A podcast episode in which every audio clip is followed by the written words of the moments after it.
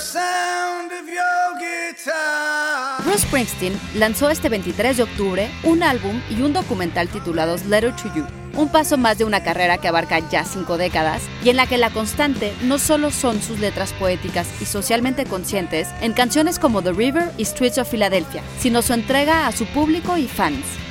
Psy Institute. Masterpiece Your Life. All right, what can I say? The greatest thrill of my life is standing behind that microphone with you guys behind me. Let's do it. Originario de Jersey Shore, en la región costera del estado de Nueva Jersey, Springsteen compró su primera guitarra por 18 dólares 95 centavos, inspirado por las apariciones de los Beatles en el show de Ed Sullivan. El año era 1964. Luego de tocar con un puñado de bandas con nombres como Rogues y The Castiles, con quienes grabó dos canciones propias en un estudio público de Brick Township, Bruce comenzó a presentarse con regularidad en lugares de la costa de Jersey, en Virginia y Tennessee, y más tarde en California, lo que le ayudó a hacerse de seguidores entre tantos norteamericanos que se veían en él.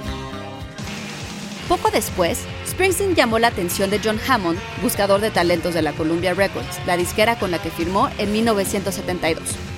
Así, Springsteen invitó a sus colegas de Nueva Jersey a unirse a él, formando la E Street Band junto a músicos como Steve Van Sant en la guitarra y el baterista Max Weinberg. Finalmente, Springsteen alcanzaría la fama mundial con Born to Run de 1975, un álbum que tardó más de 14 meses en grabarse, seis de ellos dedicados solo a la canción que da nombre al disco. Y si bien está ya muy lejos de sus humildes inicios, nunca dejó de entregarse a ese público en shows que pueden durar de 4 a 5 horas, y en los que invita a sus fans a decirles qué canción tocar. John Antonio Camarillo, con la colaboración de Francisco Amaya. Y grabando desde casa, Ana Goyenechea. Nos escuchamos en la próxima cápsula SAE.